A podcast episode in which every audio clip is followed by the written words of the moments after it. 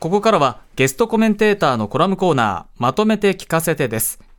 今日は日本複雑機構編集長でライターの望月博樹さんに関東大震災での朝鮮人虐殺について松野官房長官が記録が見当たらないと発言。その問題とはと題して伺います。これは松野官房長官の記者会見での発言。ですね、はい、えー、調査した限り政府内で事実関係を把握できる記録が見当たらない、はい、といった内容でした。はい、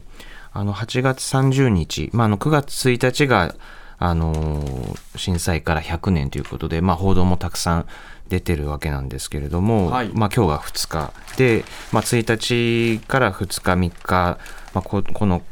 間ですね、その100年前に、まあ、多くの朝鮮人の方が、えー、民間の、まあ、自警団の方ですとか、あと、まあ、軍とか警察とか、うん、そういった方によって、まあ、殺害されたと。つまり、その震災で亡くなった方というのは、もちろん火事で亡くなった方とかもたくさんいらっしゃるわけですけれども、まあ、10万人以上の方が亡くなったり行方不明になっていて、ただ、その火事で亡くなった方ばっかり、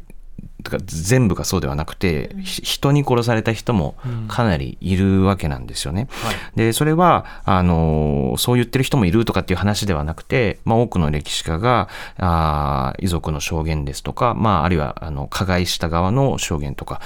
さまざまなものを積み上げて歴史的にもう何ていうかこう実証している部分があるわけなんですよね。でそれに対して政府として、まあ、100年経って、まあ、震災でそういうことも起きうるわけなのでえー、どう捉えているのかという記者からの質問に対して、あの、政府として調査し、調査した限り政府内で事実関係を把握できる記録が見当たらないという、まあ、非常に、まあ、消極的というか、まあ、もっと言えば、その、そこにこう向き合わないような発言があったということで、まあ、まず最初にお伝えしたいのは、先ほどお話した通り、その朝鮮人虐殺というものは、まあ、実は中国人の方とか、まあ、日本人の方も、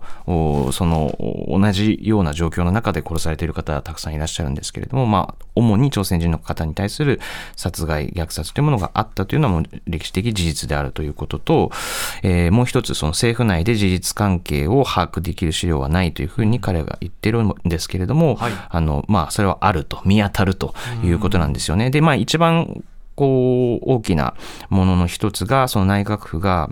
えー、事務局を務める中央防災会議というところがですね、その災害教訓の継承に関する専門調査会というものを設けて、まあ、過去の震災の、まあ、教訓を歴史的にしっかりこう、学んで、未来に何かが起こった時にそこから学びましょうというような形で調査をしているわけなんですけれども、そこで2009年に取りまとめた関東大震災に関する報告書の中に、あの、この朝鮮人の虐殺のテーマというものもしっかり書き込まれていて、que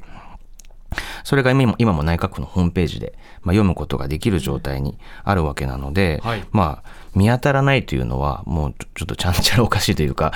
うん、それをあえて無視しているようなあの発言であると。で実はその翌日31日にもこのテーマについて官房長官に対する質問が記者の方からなされたんですね。はい、でそこでこの文書について直接的に官房長官がまあ言及をして言ったことというのは、うん、えー、まあ、確かにそういう文書はあるんだけれどもそれは政府見解とは違うんだと。まあ、なので昨日はそういうふうに言いましたっていうようなあの文脈で、えー、取り上げているわけなんですね。はい、でそうすると、まあ、なおのことをただ記録が見当たらないと言ってるだけではなくて、うん、まあ、そこで書かれているその歴史家の方たちが積み上げてきたあの、まあ、実証してきたことを、まあ、ある種否定するような意味合いがより強まっていると思うんですけれども、あのまあ、そういった意味で非常にあの問題のある発言で、まあ、例えば100年関東大震災が起きてから100年経って、まあ、100年前に関東大震災があったというふうに伝えき伝えられてるけれども政府にはそれを確認できる資料はありませんとかっていうことで言うのはありえないじゃないですか。例えば2011年から100年後に、まあ、東日本で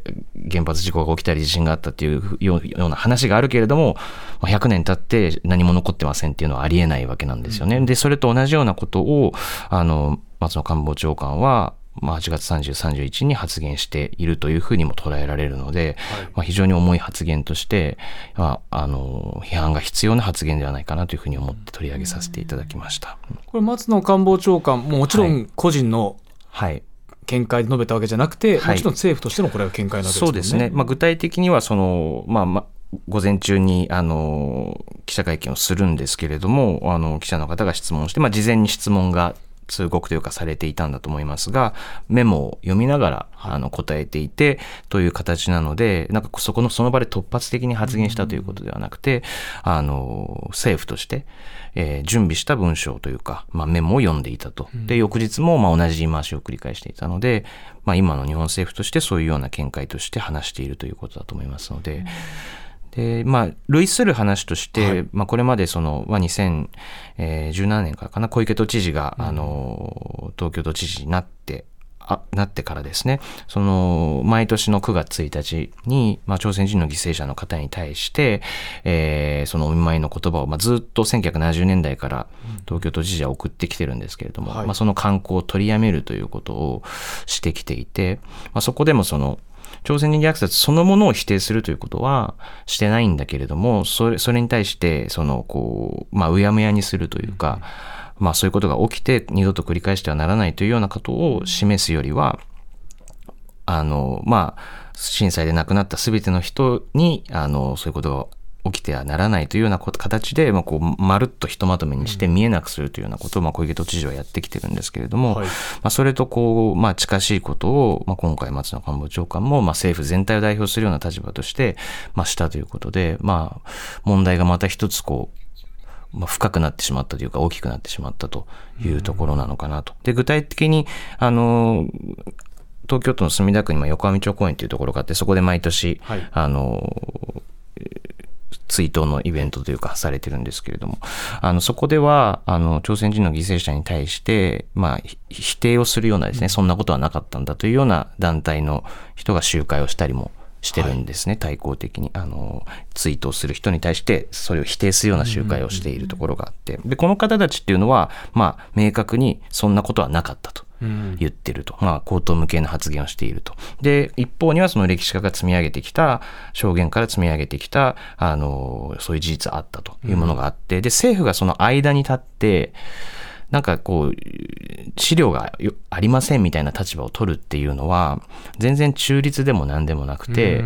一方のこうしっかりとしたものと、全然口頭無形なものの間で、こう真ん中に立つっていうのは、はい、全然中立じゃないんですよね。どちらかというと、この否定論に対して加担するような含みがやっぱりあると思いますので、その意味で非常にこう、まあ、問題が本当に大きな発言じゃないかなと。100年っていうのがこういう、こういうタイミングでこの発言が出てきてしまったっていうのは本当にこう、日本社会全体として、あの、向き合っていかないといけないものではないかなというふうに思いますね。この言い回しをした、そもそもの理由は、これ、どういうふうに見てますか？あの、まあ、様々なその歴史修正主義とか否定論というものにやっぱり共通するものとして、まあ、自らというか、もちろんその100年前に生きてた人っていうのはかなり少ないので、自分がそこの加害の時期にいたとか、あの、自分がやったみたいな人はまあほとんどいないと思うんですけれども、やっぱりその自分たちの社会で起きてしまった加害というものを認めることに対するまあ難しさというものが背景にある中で、まあそういうものを共有している人が社会の中にたくさんいる中で、あの政府として一定の立場を取ることが、それを認めたくない人からこう支持を受けられないとか、まあ、そういうことは背景にある可能性はありますけれども、まあ、具体的になんでっていうところをこう解き明かすのは、まあ、あの簡単ではないんですが、まあ、いずれにせよやっぱりすべきでない発言をしているというふうに言えると思いますね。